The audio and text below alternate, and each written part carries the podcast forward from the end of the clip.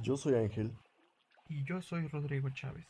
Seremos tus acompañantes a lo largo de este viaje entre las turbias aguas de la política. Y los monstruos que nos esperan. Sube la traja. El día de hoy, amigos, amigas, amigues, vamos a hablar de tres temas.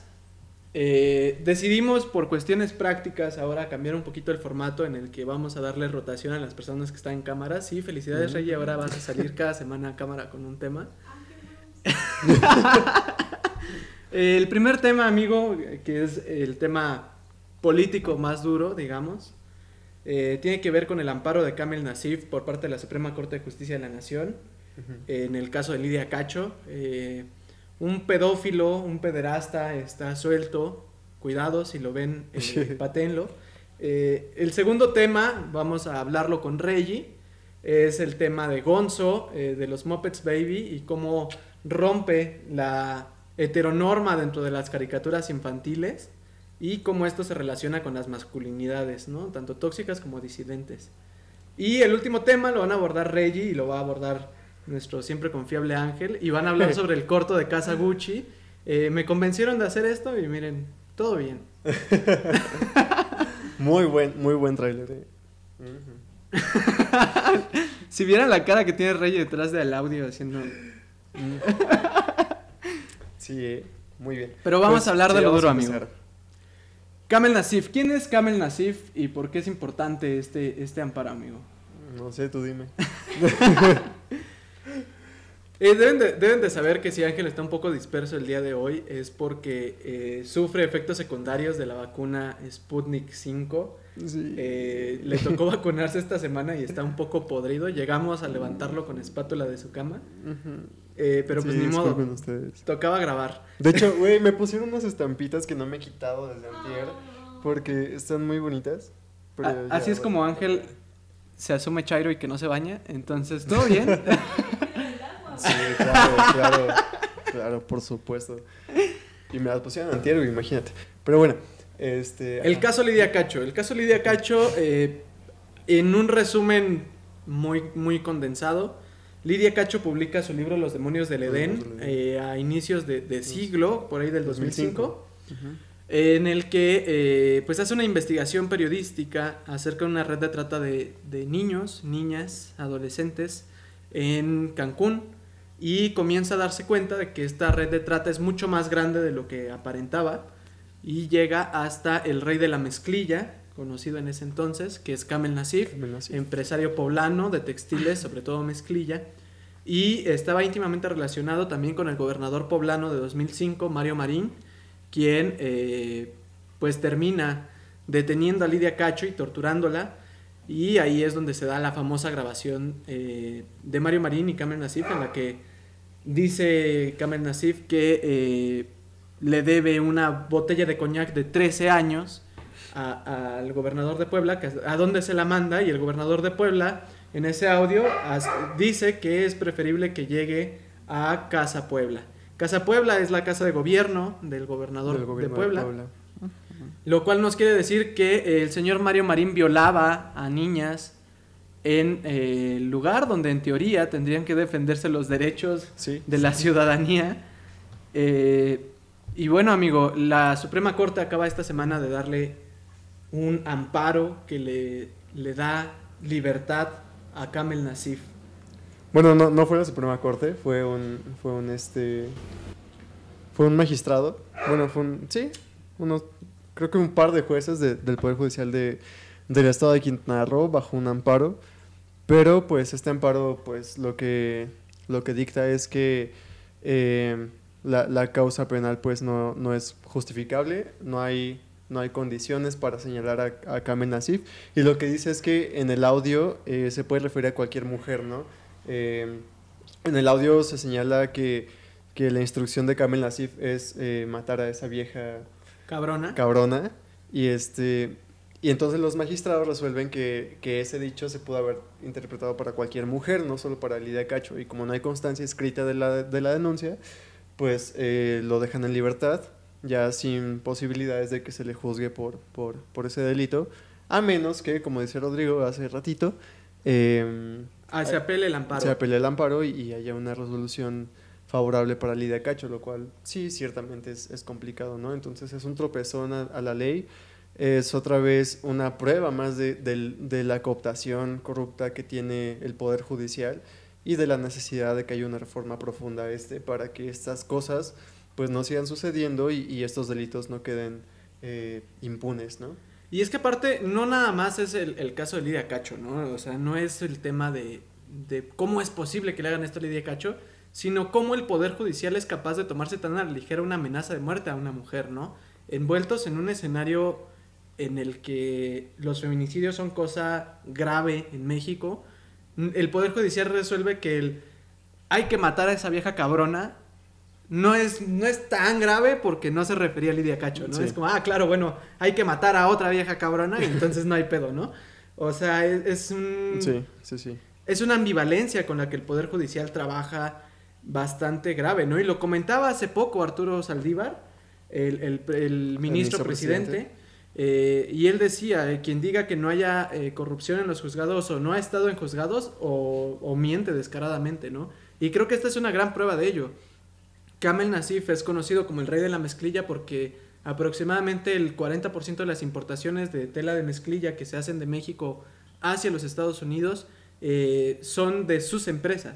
¿no? Estamos hablando de un millonario, de un fifida de veras, Sí. no como la gente que vive en, en- en casas, eh, en lugares populares, eh, un, un fifida de veras que, que es capaz de comprar el Poder Judicial, ¿no? Es capaz de comprarse un amparo, eh, aun cuando él estuvo involucrado no solo en la red de trata de, de niñas y niños, sino en la tortura de quien trató de buscar justicia para estas, estas Sí, infancias. o sea, por donde se ve es un caso de corrupción de dentro del Poder Judicial, eh, pues muy grande, muy grueso y, y que evidencia, nuevamente lo, lo repito, pues esta necesidad de, reformar todo el Poder Judicial y de ver qué pasa con, estos jueces y magistrados que, buscan hasta en lo más recóndito de las letras de, los expedientes para buscar cualquier cosa para, deshacer un- una, causa penal, ¿no? Y eso es, eso es lamentable, y más en el contexto que menciona Rodrigo, de un país que, que, se desangra, ¿no? Que vea a 10 mujeres muriendo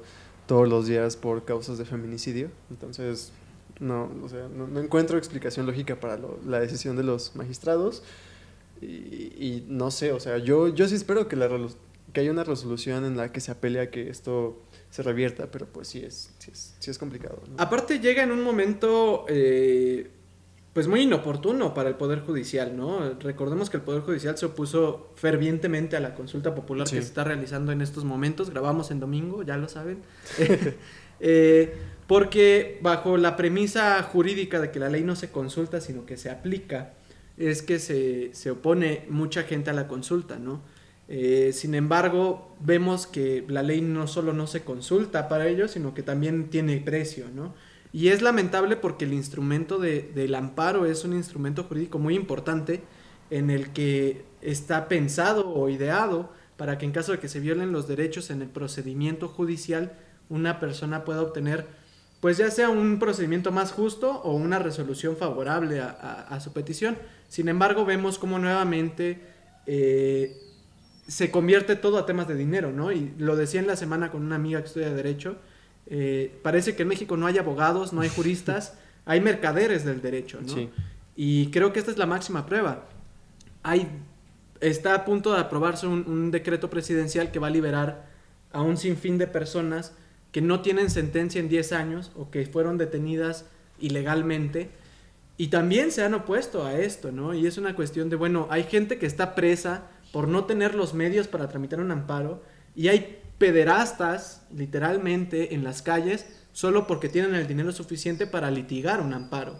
Sí, y ahora que mencionas el tema de la consulta y el tema de- del, decreto que se piensa publicar eh, respecto a esto que menciona Rodrigo, es, es interesante volver a replantear lo que representa la consulta popular en ese sentido. Porque sí, ciertamente yo también soy de la idea de que la justicia no tiene que consultarse, pero en un país como México, eh, con instituciones corruptas, con un poder judicial sesgado y, corrupto, eh, pues estas leyes no, no se aplican. Y esto lo digo porque mucha gente se ha puesto a- bueno, ha puesto en el debate el hecho de que ya hay eh, recursos legales para que lo que se plantea como decreto pues se realice. Pero el problema es que no se realiza. Entonces, eh, es muy importante lo que mencionó el presidente y, y, la Secretaría de Gobernación respecto a este, a este decreto que libera a personas eh, en ciertas condiciones. Pero, eh, pues sí, ciertamente es una prueba más de estos vacíos legales que existen y de este incumplimiento de la ley que ya también está en, en pues en la en, pues en las leyes, ¿no? Pero creo que sí es muy importante retomar este tema y, y, plantearlo también desde y aparte perspectiva. Es, importante también entender de dónde surge el problema de la Suprema Corte, ¿no? Y del Poder Judicial per se.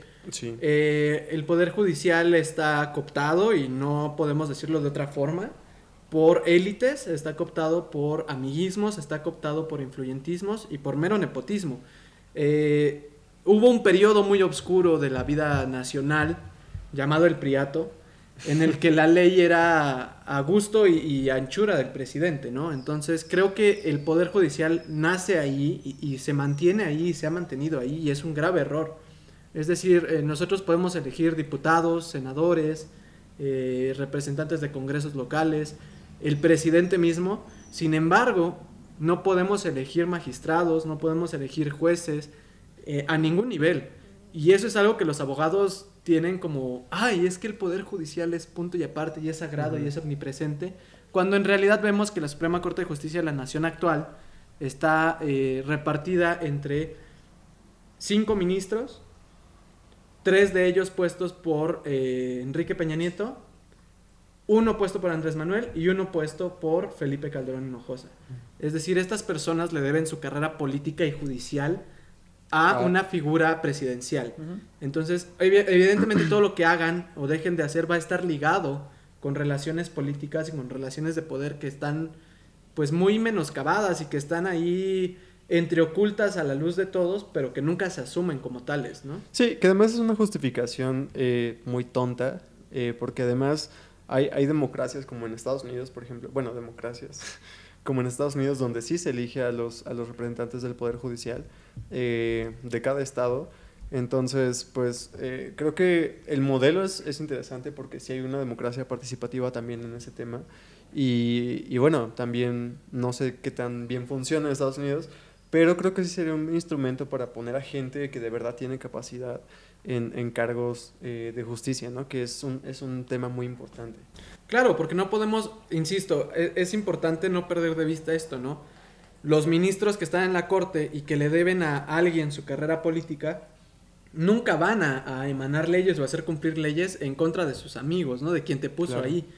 Y esa es una razón por la que eh, eh, las cuestiones presidenciales quedan impunes, ¿no? Es decir, yo pongo a tres ministros, se chingan, me deben su carrera. Sí, y quién se va a ir contra mí, ¿no?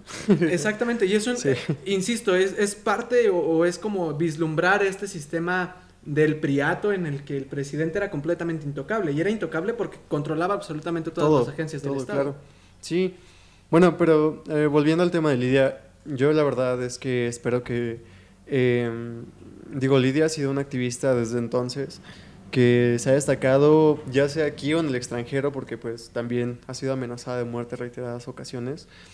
Entonces, eh, yo reitero mi admiración a, Lidia y espero que pues de alguna manera esto se desahogue a su favor, porque pues no es justo, ¿no? Que, que después de tantos años luchando porque eh, su, su, su, su torturador fuera a la cárcel, pues por una resolución tan estúpida, pues ahora salga, ¿no? Entonces, creo que cierro con eso. Claro, y yo me adhiero a, la declaración de, admiración y de respeto a, Lidia Cacho. Es una gran luchadora. Creo que gran parte de, la generación nueva de, la izquierda progresista, pues estamos forjados en el caso Lidia Cacho y estamos completamente con ella, ¿no?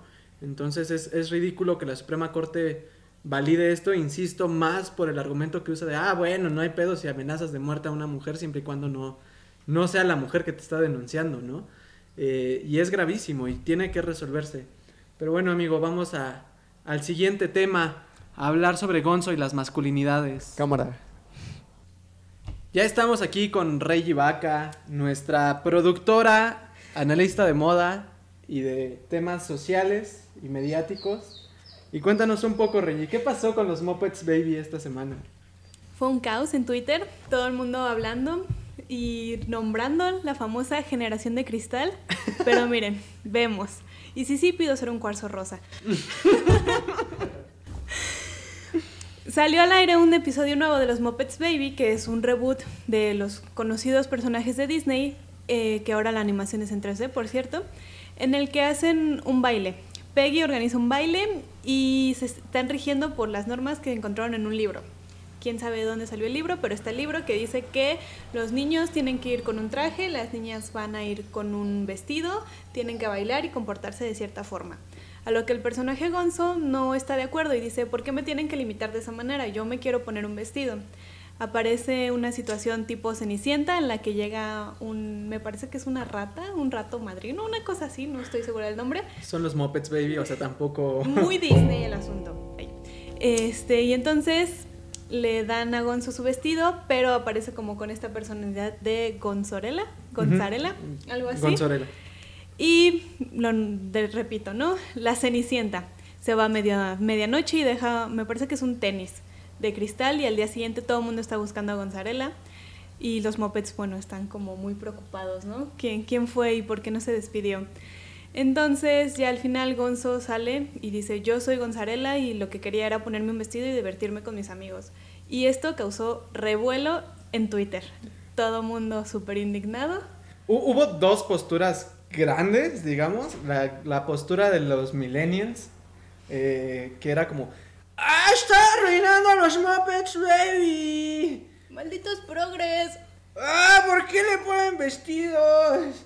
Y cosas así, ¿no? Ya saben, se tiran al piso y chillan y patalean rabiosamente mientras dicen que la gente está llorando y es Sí, como... maldita inclusión forzada, ¿no? Ya de repente Gonzo es trans y todo está mal, maldita sea. Y la otra postura, que también es muy interesante, es eh, la banda que asume que Gonzo es intrínsecamente ahora un gay icon por usar un vestido, ¿no? Y es una cuestión de, ah, es que claro, Gonzo es gay. Y es como, a ver, Es o es ¿no? trans. Sí. Y es como, a ver, aguanta. Se asumieron muchas cosas. Ajá, o sea, las dos partes están asumiendo demasiado, creo yo. eh, y no porque no sea un tema políticamente abordable o no porque no sea algo importante dentro de las caricaturas, sino porque creo que los dos están llevando como tratando de jalar agua a su molino desesperadamente Ajá. y no está saliendo muy bien.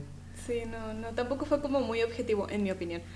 Porque realmente lo que yo pude analizar de eso fue que Gonzo no se asume de ninguna manera, solamente él lo que quería era ponerse un vestido y disfrutar con sus amigos. Entonces lo podemos ver como que es una crítica más bien a la masculinidad tóxica y pues al heteropatriarcado.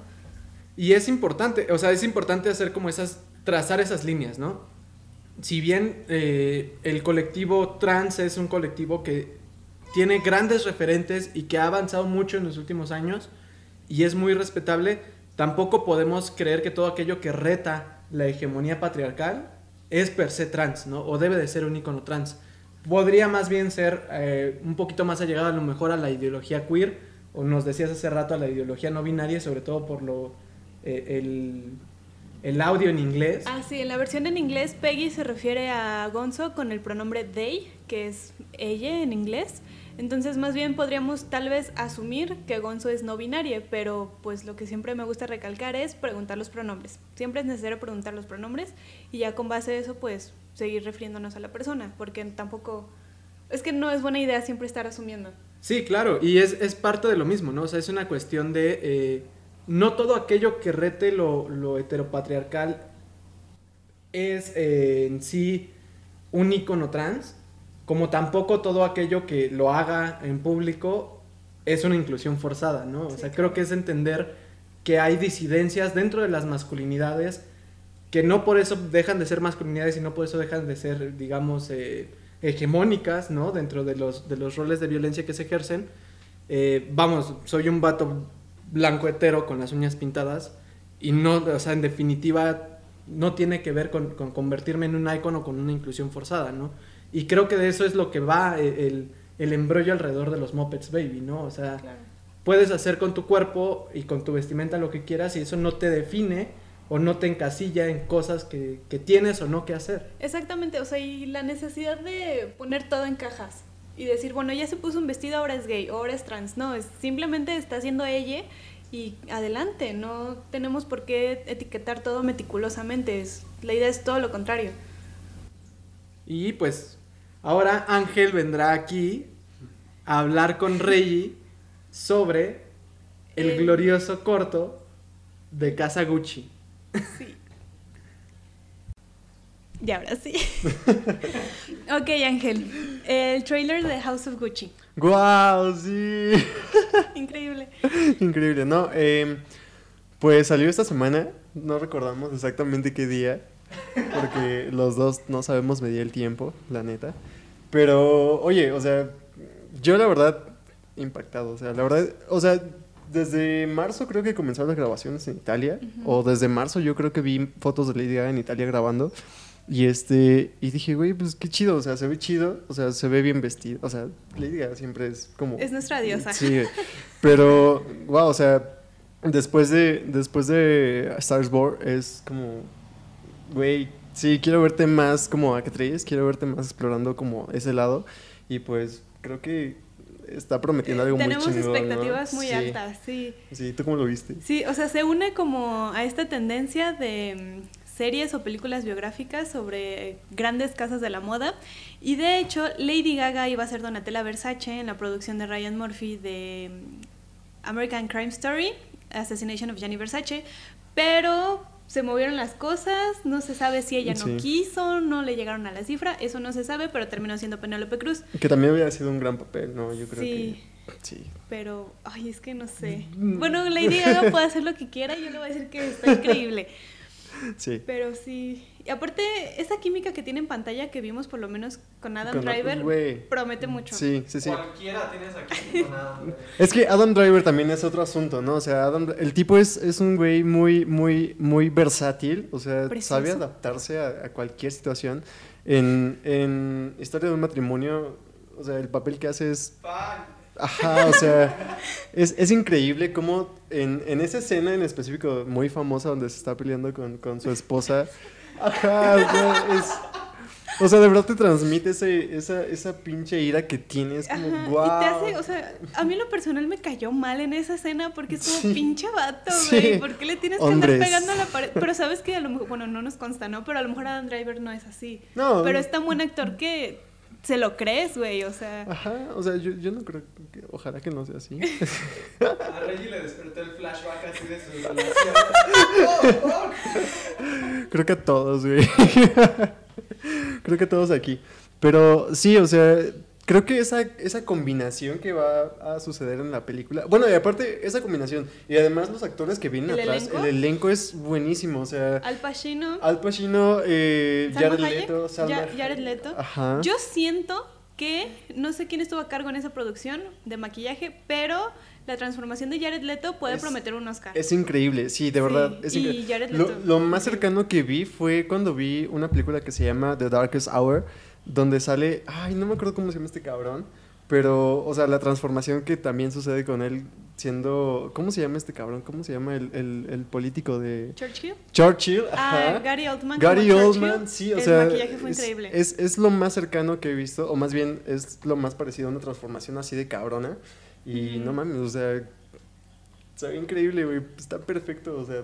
Promete, promete mucho, promete demasiado la película. Este vestuario, maquillaje, ustedes pueden ver las fotos de comparación, queda Lady Gaga igualita. Sí. Y es increíble. Aparte, yo estoy casi segura que va a tomar las decisiones sobre su actuación correctas y va a parecer que la estamos viendo a ella en la pantalla y no a Lady Gaga. Sí, porque además, bueno, eh, estábamos hablando hace ratito de que eh, Gaga pues tiene, tiene descendencia italiana y justamente la historia gira en torno a, a una... La a un, famosa casa Ajá, italiana. en torno la, a la famosa casa italiana Gucci y al, al asesinato de un, de un, uno de sus miembros por su esposa.